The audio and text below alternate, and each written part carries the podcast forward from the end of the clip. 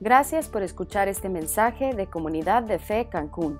Si quieres saber más acerca de nuestra iglesia o donar a nuestros ministerios, ingresa a comunidaddefe.com.mx diagonal donativos. ¿Qué tal, querida familia de Comunidad de Fe? Eh, me da muchísimo gusto una vez más poder conectar con todos ustedes a la distancia. ¿eh? Em, Miren, em, al final del día de hoy, no se nos vayan muy rápido, no sé si terminando la oración se desconectan, pero espérense a los anuncios porque vamos a platicarles nuestro plan de reapertura, ¿ok? Entonces no se nos desconecten. Eh, miren, em, por eh, las siguientes dos semanas, es decir, esta semana y la siguiente, vamos a hacer un estudio acerca del dolor y el sufrimiento. Y, les voy a decir por qué me parece muy importante hablar abiertamente de estos temas. Yo sé que ahorita que estuvimos estudiando Salmos, eh, tocamos esos temas, hablamos eh, acerca de cómo llevar nuestro dolor y procesarlo en las manos de Dios, pero, pero vamos a hablar acerca del concepto de dolor y sufrimiento eh, el día de hoy y luego de cómo vivir con él. les voy a decir porque, miren, el, a finales del mes pasado, por ahí del 26 de mayo, eh, Jonathan Steingard, que estoy seguro que para muchos ese nombre no suena ni una campana en ustedes, pero eh, él era el cantante principal de una banda de rock cristiano que era relativamente conocida en, Estados Unidos, eh, se llamaba Hawk Nelson la banda, y a finales de mayo eh, escribió una carta que publicó en, un periódico, no entiendo exactamente por qué, en donde decía que ya no podía seguir creyendo en Dios y tenía que ser honesto. Y, y aunque su batalla es con muchas cosas, estuve yo leyendo ah, al respecto, eh, una de sus principales preguntas era, si nuestro Dios es realmente un Dios eh, amoroso y todopoderoso, ¿por qué permite que haya dolor y sufrimiento? O sea, ¿por qué tanto dolor en la gente? ¿Por qué huracanes? ¿Por qué hay terremotos? ¿Por qué hay enfermedades? No, no lo puedo entender. Esa, como lo hemos hablado muchas veces, es una de las preguntas más comunes que hace la gente. ¿no? En, las, en las encuestas que hacen de preguntas hacia Dios, esa tiende a ser la primera y tiene su razón de ser, porque esa no es nada más una pregunta académica, o sea, no es nada más algo intelectual, no es, eh, a ver, este, que, quién fue el rey de tal lugar o, en qué momento llegó Pablo a tal ciudad. O sea, no, esas son preguntas académicas. Pero esta nos pega directo al corazón porque es parte de la experiencia de la vida. O sea, todos experimentamos dolor y sufrimiento y entonces nos interesa saber el por qué. Pero miren, al final de su carta, este señor Steingart dice, literalmente dice, estoy abierto a la existencia de Dios. De hecho, preferiría que sí existiera, pero sospecho que si está ahí, es un Dios muy diferente al que me enseñaron. Y ese es el problema. O sea, es un Dios muy diferente al que le enseñaron. No sabemos cómo le enseñaron a Dios. Y lo más curioso es que su papá es pastor y su suegro es pastor. Y dice que eh, debe ser un Dios muy diferente al que le enseñaron. Hoy, el día de hoy, vamos a, a pedirle a Dios que, nos dé mucha luz a través del Espíritu Santo para conocer a ese Dios eh, que, debemos de conocer en las Escrituras en relación al, concepto de dolor y sufrimiento. Entonces vamos a orar, vamos a ponernos en manos de Dios y vamos a analizar por qué permite Dios que haya dolor y sufrimiento en el mundo. es un concepto que ya deberíamos saber porque lo hemos estudiado muchas veces, pero vale la pena recalcarlo. Vamos a orar. Padre, te damos tantas gracias, Señor, por tu amor. Te doy gracias, Señor, por la oportunidad una vez más de, llevar tu palabra hasta lugares eh, que, ni nos imaginamos. Eh, te pido por cada una de las personas que están escuchando estas palabras, te pido por el corazón de todos nosotros, Señor, para que tú en este momento, a través de tu espíritu, lo suavices y nos ayudes a recibir las verdades que estamos a punto de estudiar, de manera que, tengan eh, un efecto en nuestro corazón, Señor, que nuestro corazón termine transformado al entender lo maravilloso que eres, Padre. Eh, nos ponemos en tus manos, Padre, y te pedimos que hagas todas estas cosas en el poderoso nombre de tu Hijo Jesucristo. Amén. Muy bien. Miren, em, e, en nuestra casa vemos mucho televisión en inglés. El, primer lenguaje de mi esposa y de mis hijos es inglés, y entonces vemos mucha televisión en inglés. Y no sé si haya sucedido exactamente lo mismo acá en México, pero allá cambiaron mucho las leyes acerca de cómo anuncian los medicamentos, los anuncios de medicinas ahora por ley tienen que traer eh, cualquier efecto secundario que pueda causar la medicina. Y entonces los, ahora los comerciales de, medicinas suelen ser, a, mí me dan risa, ¿no? Porque te dicen cosas como, tome tal medicina, ¿no? Eh, si no puede dormir bien, tomes este medicamento y va a dormir muy bien. Y luego, quedito y a toda velocidad te dicen, puede producir diarrea, este, derrames internos y muerte, ¿no? Pero, pero así muy rápido, Entonces como que dices, prefiere dormir muy bien o seguir vivo, ¿no? Pero bueno, este, hay personas que piensan que la vida debería traer como etiquetas de precaución en donde dijeran más o menos lo mismo, ¿no?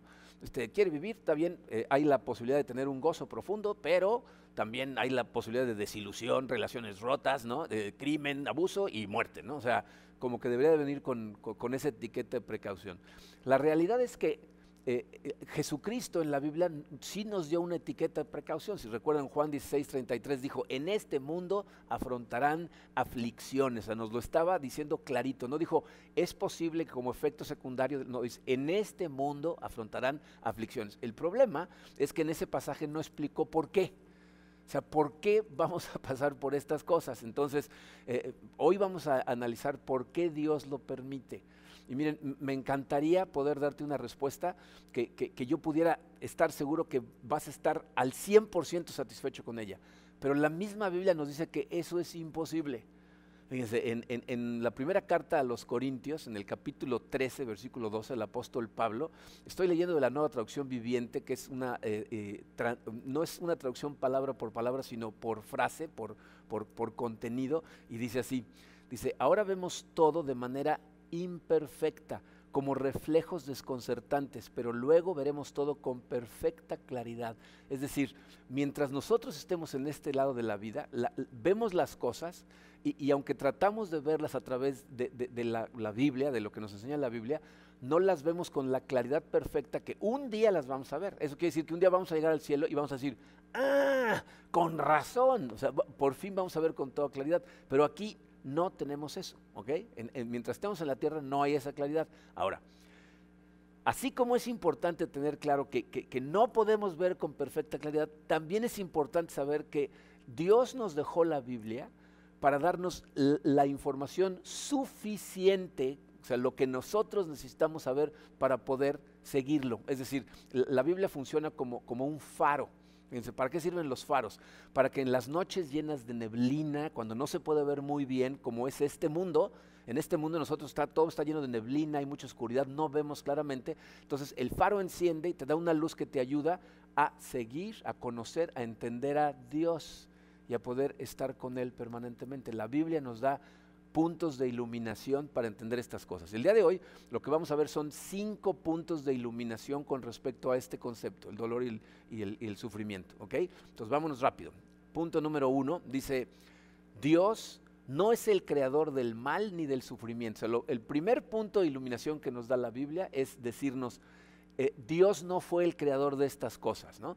Piensa en esto, cuando, nosotros preguntamos eh, por qué hay dolor y sufrimiento, lo que realmente estamos preguntando es por qué Dios no creó un mundo sin dolor ni sufrimiento. ¿no? ¿Por, ¿Por, qué lo hizo como lo hizo? Y la respuesta a eso es, sí creó un mundo sin dolor y sufrimiento. ¿no? La Biblia nos dice que cuando Dios terminó la creación, el mundo era perfecto. Génesis 1, versículo 31 dice, Dios miró todo lo que había hecho y consideró que, consideró que era muy bueno. ¿Ok? Eh, eh, cuando Dios terminó de hacer las cosas, había shalom, había todo estaba perfecto, ¿ok? Entonces, cuando vemos eso, entonces la pregunta es, entonces, ¿qué pasó? ¿De dónde salió el mal y el sufrimiento? Bueno, para entender eso, tenemos que tratar de entender qué es lo que estaba tratando de hacer Dios cuando creó al mundo. O sea, la Biblia nos dice que Dios creó el universo y a nosotros para tener una relación de shalom con nosotros, o sea, una relación perfecta en donde nosotros eh, estábamos plenos en nuestra relación con Dios. Quiere decir, como le dábamos gloria a Dios por todo lo que había hecho por nosotros, sentíamos una plenitud profunda en nuestro corazón. ¿ok? Y Él era nuestro Dios y lo glorificábamos, ¿ok? Pero entonces, eh, para que esa relación que tenemos con Él fuera real, tenía que ser una relación de amor. El amor es la fuerza más poderosa en el mundo y el concepto más importante para Dios. Por eso sus, mandamientos más importantes son amarás a Dios con todo tu corazón y a tu prójimo como a ti mismo. Tenía que ser una relación de amor. Y en su sabiduría para que pudiéramos tener una relación de amor con Él, nos dio lo que se llama el libre albedrío, es decir, nos dio la, la decisión, nosotros tenemos la elección de poder tener una relación con Él o no tenerla.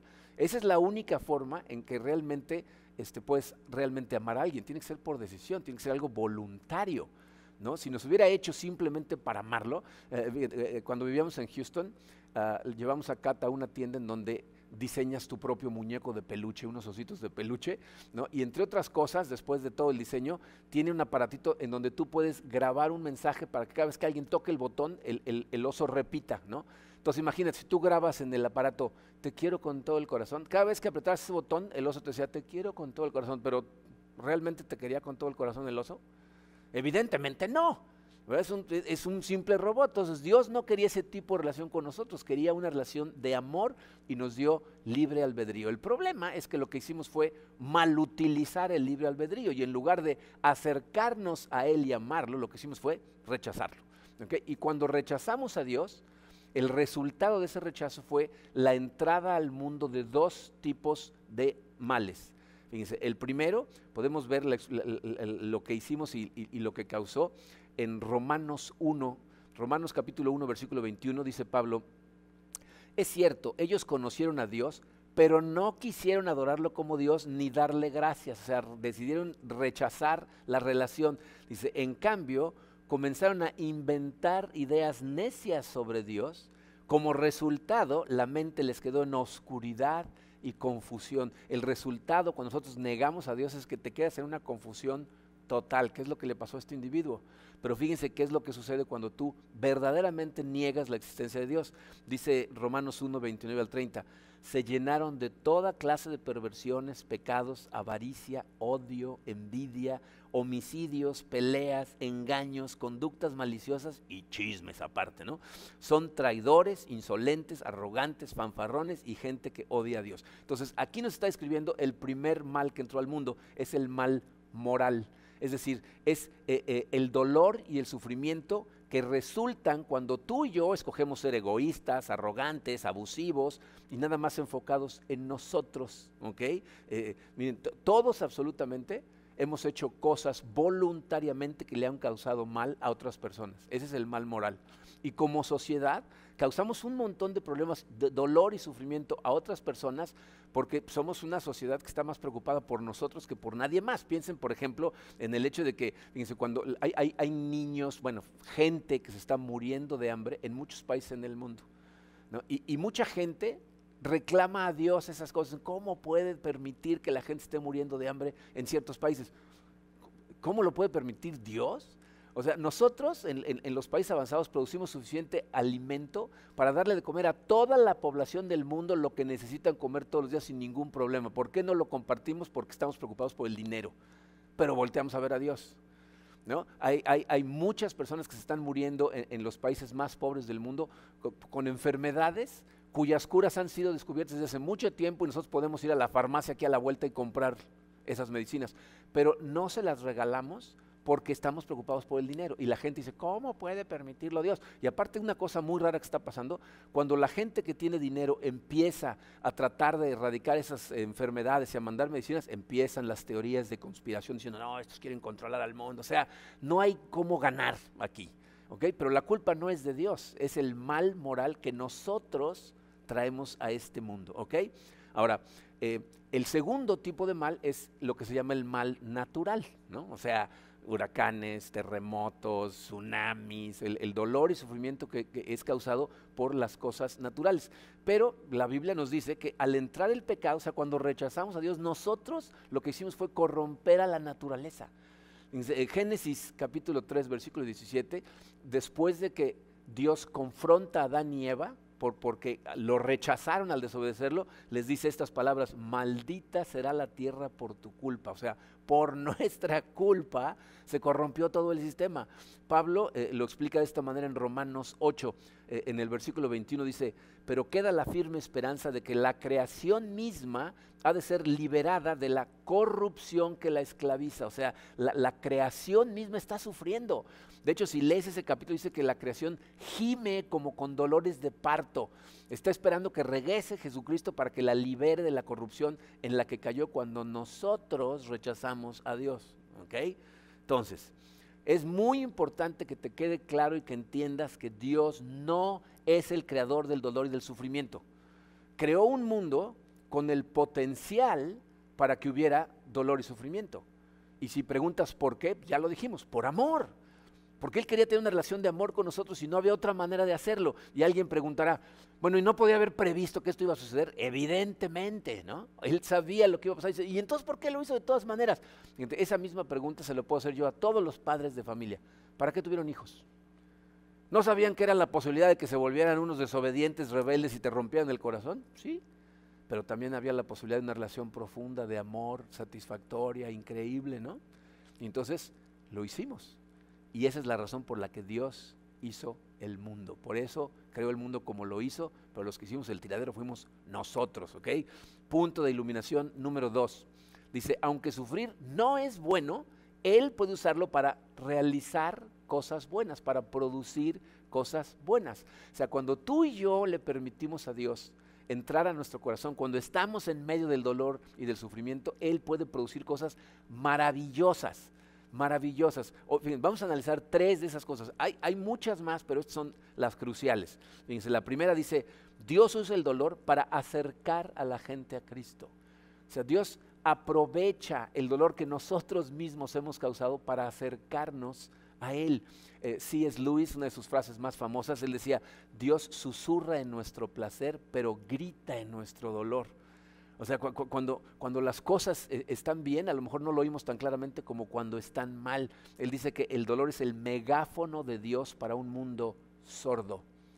El, dolor y el sufrimiento. Y a lo mejor, miren, eh, no, te gusta eh, escuchar esto, especialmente si estás pasando por un momento de dolor, o sea, hasta, hasta te molesta escuchar estas cosas, pero muchos de ustedes que me están escuchando saben de lo que estamos hablando, porque esa ha sido mi experiencia y esa ha sido la experiencia de mucha gente que cuando, cuando las cosas iban bien, pues, estábamos incluso bien en nuestra relación con Dios, a lo mejor. O sea, hay gente que ni siquiera lo conocía y por el dolor lo conoce, pero hay muchos que ya lo conocemos, viene, eh, eh, vamos bien y estamos más o menos bien. Pero cuando vienen las cosas fuertes, ahí es cuando, Señor, ayuda, más nos acercamos y mejor lo conocemos. Dice, segunda de Corintios eh, capítulo 7, versículo 10, dice Pablo, la tristeza que proviene de Dios produce el arrepentimiento que lleva a la salvación, de la cual no hay que arrepentirse. ¿Entienden lo que está diciendo? Él está diciendo, el dolor que Dios permite en tu vida no es su ira, es su amor. O sea, está permitiendo que suceda porque sabe que lo que va a causar es que te acerques a Él. ¿no? Esta es una pregunta que nos hemos hecho muchas veces. ¿Qué es peor? ¿Experimentar un sufrimiento pero que te lleve a conocer realmente a Dios o vivir una vida sin dolor y morir sin jamás conocerlo. Em, estaba estudiando para, para, este mensaje eh, varias eh, vidas de personas que, que, este ha sido el, ejemplo de la manera en que Cristo los acercó a ellos. Y leí de una mujer que se llama Johnny Erickson, eh, que ahorita ya es mayor de edad, tener como unos 72 años de edad, pero em, ella, fíjense, a los 18 años, su padre era un atleta olímpico.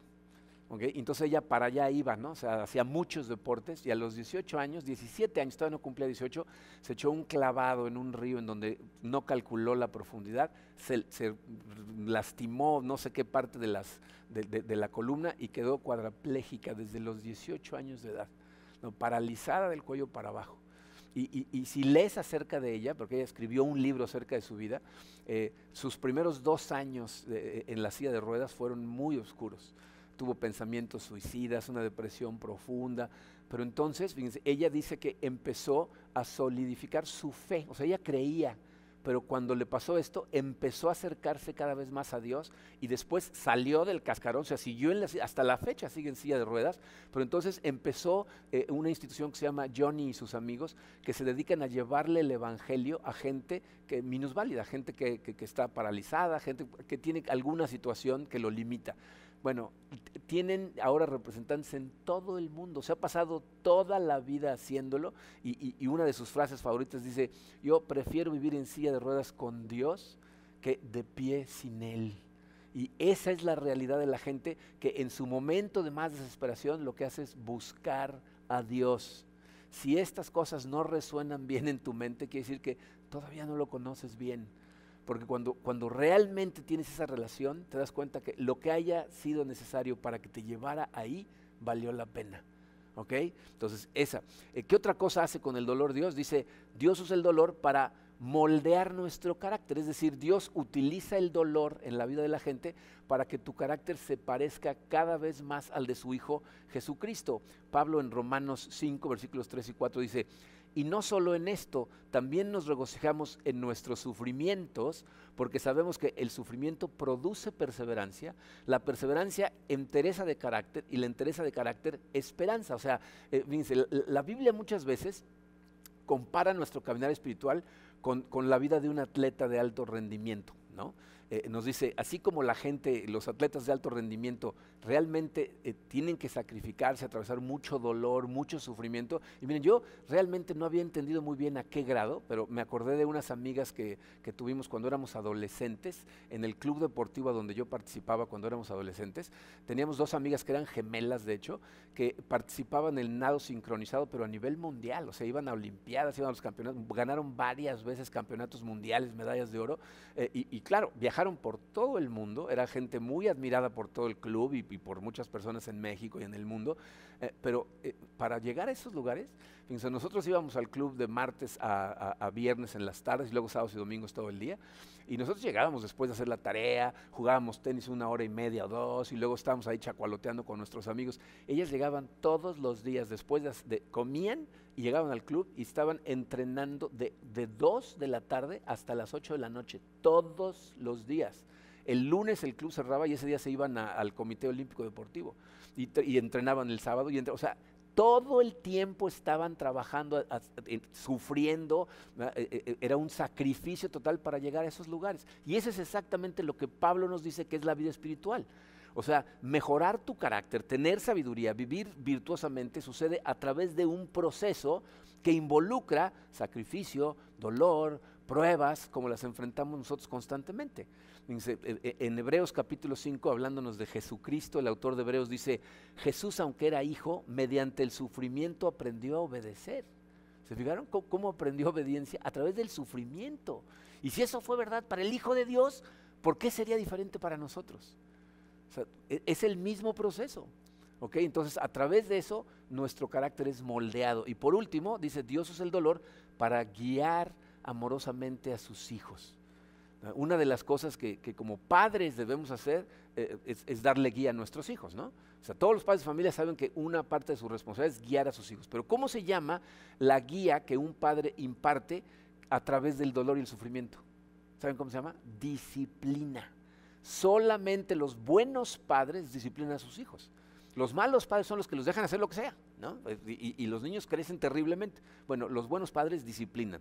Hebreos 12, versículos 10 y 11, es, el, versículo clásico, el pasaje clásico acerca de la disciplina. Dice, en efecto, nuestros padres nos disciplinaban por un breve tiempo, porque pues, pasamos poco tiempo bajo nuestros padres, como mejor les parecía. Pero Dios lo hace para nuestro bien, a fin de que participemos de su santidad o sea, para que nos convirtamos más como Él. Se, ciertamente, ninguna disciplina en el momento de recibirla parece agradable, sino más bien penosa. Sin embargo, después produce una cosecha de justicia y paz para quienes han sido entrenados por ella. O sea, cuando hay disciplina, ni a nuestros hijos les gusta, ni a nosotros nos gusta cuando Dios nos disciplina a nosotros, ¿ok? Pero lo hace porque, fíjense, Dios tiene una visión eterna de las cosas y nosotros el problema es que tenemos una muy, muy cortita, o sea, muy a corto plazo. Por todos lados y de diferentes formas, la Biblia nos repite que Dios puede lograr cosas positivas que, resulten de las negativas, nos dice todo el tiempo. Es más, fíjense, ¿saben cuál es el mejor ejemplo de eso? Piensen en qué es lo peor que los seres humanos han hecho en la historia de la humanidad. ¿Qué es lo peor que hemos hecho como seres humanos? ¿Saben qué es lo peor? Crucificamos a Cristo. ¿Ok? O sea, lo peor que pudimos haber hecho era que Dios mandara a su Hijo y nosotros lo crucificáramos y es lo que hicimos. Eso fue lo peor. Ahora, ¿qué es lo mejor que nos ha pasado a los seres humanos en la historia del mundo? La salvación que Cristo logró en la cruz. Gracias a eso, tú y yo tenemos vida eterna, tenemos acceso a Dios, tenemos todo lo que tenemos es gracias a la muerte de Cristo en la cruz por nosotros y a su resurrección. Entonces Dios tomó lo peor que habíamos hecho y lo convirtió en lo mejor que nos podía haber pasado. Sabemos que Dios dispone de todas las cosas para el bien de quienes lo aman, los que viven de acuerdo a su propósito. Entonces, Dios no es el creador y aunque el sufrimiento no es algo bueno, Dios lo puede usar para nuestro bien. ¿ok? Punto de iluminación número 3 dice, llegará el día en que el sufrimiento cesará y el mal será juzgado. ¿eh? O sea, fíjense, nuestro problema, como lo acabo de decir, es que nosotros nada más vemos el aquí y el ahora. ¿no? Este señor Steingart, Jonathan Steingart, gente como él quieren juzgar a Dios por, por, lo que está pasando y dicen, ¿por qué no hace Dios algo al respecto? Pero fíjate, criticar a Dios por el estado actual del mundo, o sea, por lo que está pasando en este periodo de tiempo, o en cualquiera, ¿eh? es como abrir un libro, eh, un libro de mil páginas, abrirlo en una página, leer la página, cerrar el libro y criticar al autor por esa página. ¿Cómo puede permitir que pasen estas cosas? O sea, por, tu visión pequeñísima de, la historia y del contexto universal de todo lo que está sucediendo, ¿crees que tienes derecho a criticarlo? Fíjense, de, las cosas que nosotros más nos quejamos en México, lo que yo veo más comúnmente de la queja de gente es la impunidad. ¿no? La cantidad de gente que es asesinada, desaparecida, de cómo los narcotraficantes ahora hacen lo que les da la gana y, son totalmente impunes. Y entonces la gente dice, ¿y por qué no les castiga a Dios, ¿no? ¿Por qué no hace algo al respecto? Y tienes que entender esto. Solo porque no lo ha hecho, no significa que no lo va a hacer. Eh, Proverbios 11, 21 dice, una cosa es segura, los malvados no quedarán impunes, pero los justos saldrán bien librados. Todas las personas que en este momento nos parece que están con una impunidad increíble haciendo cosas terribles, un día van a dar cuentas de todo el sufrimiento que causaron. Y un día, ese día, Dios lo que va a hacer es detener el sufrimiento. Sea, ya no va a haber más sufrimiento, pero la gente que causó sufrimiento va a dar cuentas de eso. Y si te preguntas otra vez, ¿y por qué no lo ha hecho aún? Por amor. No lo ha hecho, aunque suene muy extraño, por, por, por amor. Y te voy a decir a quién. Amor a algunas personas que seguramente están escuchando estas palabras. Fíjate lo que dice segunda de Pedro capítulo 3, versículo 9. El Señor no tarda en cumplir su promesa, según entienden algunos la tardanza. Más bien, Él tiene paciencia con ustedes porque no quiere que nadie perezca, sino que todos se arrepientan. Dios está deteniendo el final del mundo por algunos de ustedes que todavía no lo conocen y Dios eh, tiene planeado acercarte a Él. Porque tiene planeado acercarte a ti si no lo conoces a Él. Entonces todavía no ha regresado, porque el día que regrese, pum, se acabó la chance. Ya no hay oportunidad, pero va a venir. ¿Ok? Punto de iluminación número cuatro. Dice, mi sufrimiento no se compara con lo que Dios tiene preparado para mí. O sea, no hay comparación entre el sufrimiento, lo que estés pasando ahorita, con lo que vas a recibir. Y miren, yo sé que esta es otra que es muy difícil de escuchar, especialmente si la cosa en este momento está muy oscura. Pero necesito que entiendas esto. No estoy tratando de minimizar tu sufrimiento. O sea, no estoy diciendo, tu sufrimiento la verdad es que no es nada, no exageres. No, Entiendo que sufrimos, ¿eh? y, lo comparto, porque nosotros pasamos, estamos pasando por situaciones que nos causan mucho sufrimiento. Lo que estoy tratando de hacer es ponerlo en perspectiva de acuerdo a lo que dice la Biblia. ¿ok? el apóstol Pablo es, eh, la verdad es que es uno de los héroes del cristianismo, es gracias a él que tenemos eh, casi el 60% del Nuevo Testamento. Eh, eh, su trabajo es lo que ha logrado que miles de millones de cristianos entendamos a Dios, conozcamos a Dios, pero también es una persona que sufrió como muy pocos cristianos han sufrido. Antes de ser decapitado por su fe, porque murió decapitado, ¿ah? eh, nos dice, si lee 2 Corintios 11, dice que fue cinco veces azotado, o sea, recibió, dice, los 39 azotes. ¿Sabes lo que es eso? Ah? O sea, la ley prohibía darle a la gente más de 40 latigazos porque casi toda la gente que recibía más de 40 moría desangrada. Entonces, como la ley decía, si le das más de 40 a una persona, los latigazos te los vamos a dar a ti, nada más daban 39 por si contaban mal. Bueno, él cinco veces le dieron los 39 azotes. Tres veces el azote fue con vara. ¿Ok? Eh, una vez fue apedreado y no creas que eso es como a los perros que les das una pedrada y salen corriendo y los dejan en paz. Apedrear a la gente significaba sacarla del pueblo, rodearla y agarrarla a pedradas entre todos con piedras grandes hasta que pensaban que estaba muerto, inconsciente, ¿ok? Entonces, una vez lo apedrearon, tres veces naufragó. Una de esas veces él mismo dice ahí que pasó todo un día y toda una noche en alta mar, en el agua. ¿Ah? Eh, lo persiguieron judíos, gentiles, eh, soldados, falsos maestros. Es una persona que sufrió espantosamente. ¿Ok? Y fíjate lo que dice en 2 Corintios 4, 17.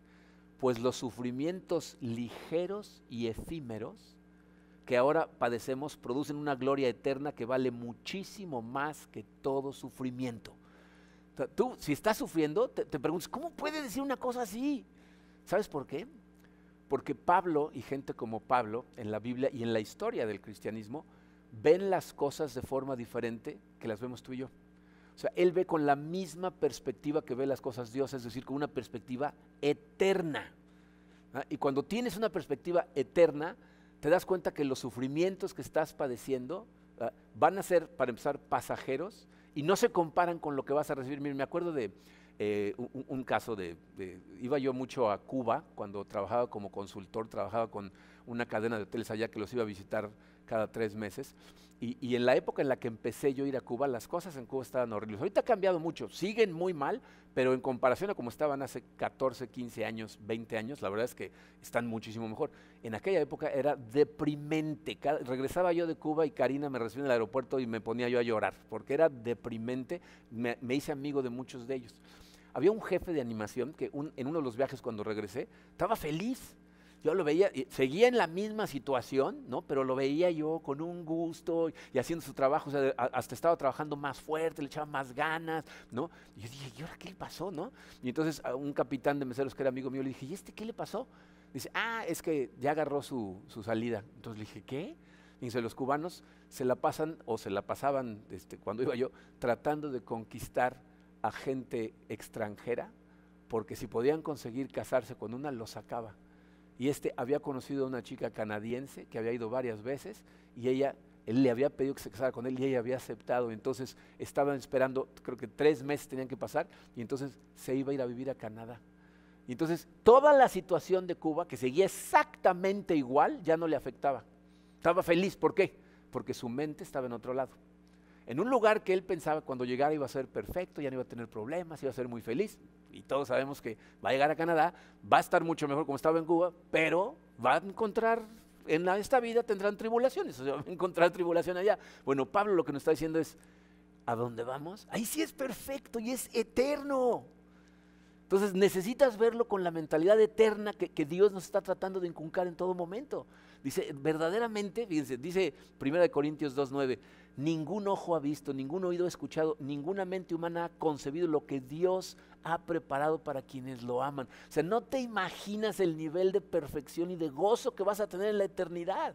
Entonces tú puedes pensar, no, pero aquí estoy sufriendo mucho. Cuando lleves con Dios unos 3.500 millones de años y alguien te diga, ¿y cómo ha sido tu existencia hasta ahorita? No vas a decir, pues mira, los primeros 20 años estuvieron horribles. O sea, Después de miles de millones, esto ha sido una maravilla, sí, de un par de sangoloteos, nada más. Entonces, ve las cosas con perspectiva eterna. ¿ok? Último punto de iluminación, dice, nosotros decidimos ya sea amargarnos o buscar paz y valor en Dios. Miren, todos en el mundo enfrentamos adversidad, todos. Si somos honestos, hay gente que enfrenta mucho más dolor eh, y sufrimiento que otras personas. Pero este punto es una verdad absoluta. La decisión de cómo vas a vivir esta vida es totalmente tuya. Nosotros en, el tiempo que llevamos trabajando con la iglesia hemos visto a gente que sufre de, condiciones idénticas y unos deciden amargarse, amargarle la vida a toda la gente a su alrededor, despepitar contra Dios, de, deshacer su vida, y otros lo que hacen es se aferran a Dios y salen fortalecidos del otro lado y lo que hacen es ponen su dolor a trabajar. Y eso es lo que sana sus corazones y les hace vivir lleno de gozo. Hay ejemplos que les he dado muchas veces, ¿no? La madre de un muchacho que es atropellado por un borracho este, se amarga la existencia y está enojada con Dios. Otra que le pasa lo mismo, funda madres contra conductores intoxicados y le empieza a ayudar a sanar su corazón a montones de padres que sufren exactamente lo mismo. Esta mujer, hay mujeres que quedan, o personas quedan paralizadas y lo que hacen es encerrarse en su mundo amargados y otras como, como, como Johnny Ekengard, que lo que hicieron es ayudarle a todo el mundo. Hasta la fecha, e, e, ella, su, su, fundación sigue trabajando, sigue ayudándole a gente minusválida a conocer el amor de Dios. No toda la gente se beneficia del sufrimiento. ¿Por qué? Porque el beneficio es opcional. Ese lo escoges tú. Jesús nos previno, Juan 16, 33. Les digo todo esto para que encuentren paz en su unión conmigo. En el mundo ustedes habrán de sufrir, pero tengan valor, porque yo he vencido al mundo. Fíjate, las dos cosas que más necesitamos son paz para enfrentar el presente y valor para enfrentar el futuro con lo que venga. ¿Ok? La respuesta de Dios a la pregunta del sufrimiento, eh, em, eh, escuché a, Tim Keller decir esto hace algún tiempo, dice, cuando, cuando alguien le pregunta acerca del sufrimiento, ¿qué respuesta nos da Dios? Dios no mandó una respuesta, mandó una persona. Lo que hizo fue darnos una reencarnación, no una respuesta a la pregunta. Jesús vino a vivir perfectamente a sufrir completamente y a morir por ti y por mí, para que tuviéramos esa seguridad de eternidad que nos puede poner en perspectiva esta vida y ayudarnos a vivirla en gozo, como ese jefe de animación en Cuba que en el momento en que sabía que eso era temporal, hasta lo disfrutaba más. Estaba feliz y animado haciendo su trabajo. Así deberíamos estar nosotros. Estamos sufriendo en este momento de muchas diferentes formas cada uno lo está sufriendo de diferente manera. y, en alguna ocasión le dije a una persona, ay, pero eso no puede ser tan pesado. Me dijo, nadie sabe cuánto pesa el costal más que el que lo va cargando. O sea, para cada uno de nosotros el sufrimiento es real, pero la decisión de disfrutar de tu vida, de acercarte a Dios, de permitirle trabajar en tu corazón, de moldearte, de utilizar estas cosas para cosas positivas, es tuya. La pregunta es, ¿a quién vas a acudir? ¿A dónde vas a ir con ese dolor? ¿Te lo vas a guardar y te vas a amargar toda la vida? ¿O vas a permitir que Dios haga cosas maravillosas a través de ti utilizando ese dolor? Mi esperanza es que persigas a Dios. Y en este momento, eh, para agradecerle a Dios esa salvación, eso que ha hecho por nosotros, vamos a celebrar juntos la Cena del Señor, que precisamente representa ese sacrificio esa muerte en la cruz que Dios utilizó para hacer lo mejor que nos podía haber pasado. Así es de que vamos a celebrar la cena del Señor y vamos a orar. Padre Santo, te damos tantas gracias, Señor, por tu amor y te doy gracias, Padre, eh, por la claridad de tu palabra, porque aunque nosotros definitivamente no vemos de forma perfectamente clara, la iluminación que tu palabra nos da sí nos permite verte sí nos permite conocerte, conocer tu carácter, saber que eres un Dios fiel, que cumple sus promesas.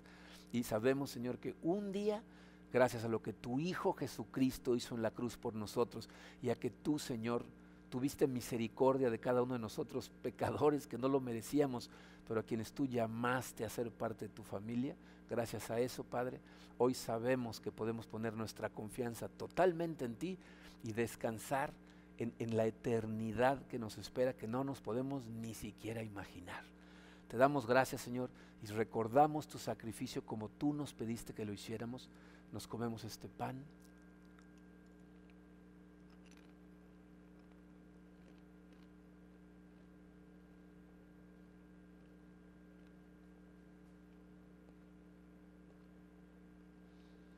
Nos tomamos el jugo.